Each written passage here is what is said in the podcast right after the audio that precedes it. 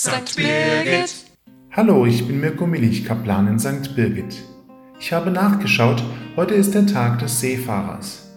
Eine Fahrt mit dem Schiff, egal ob Frachtkahn oder Luxuskreuzfahrt, hat meist mehrere Stationen. Zunächst der Aufbruch, man muss irgendwann die Leine losmachen, die Verbindungen kappen, um eben auch weiterzukommen.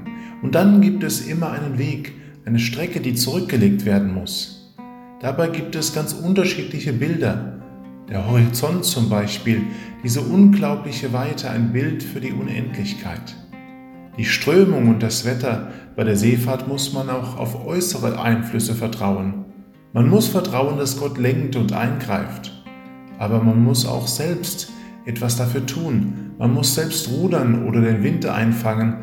Dann aber vertrauen, dass die guten äußeren Kräfte, also Gott, ganz deutlich mithelfen.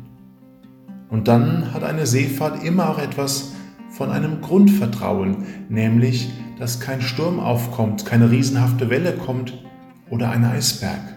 Darauf vertrauen, dass man in dem Boot schon sicher ist, auch wenn meist nur Zentimeter von Holz oder Stahl zwischen mir und unglaublich viel Wasser sind.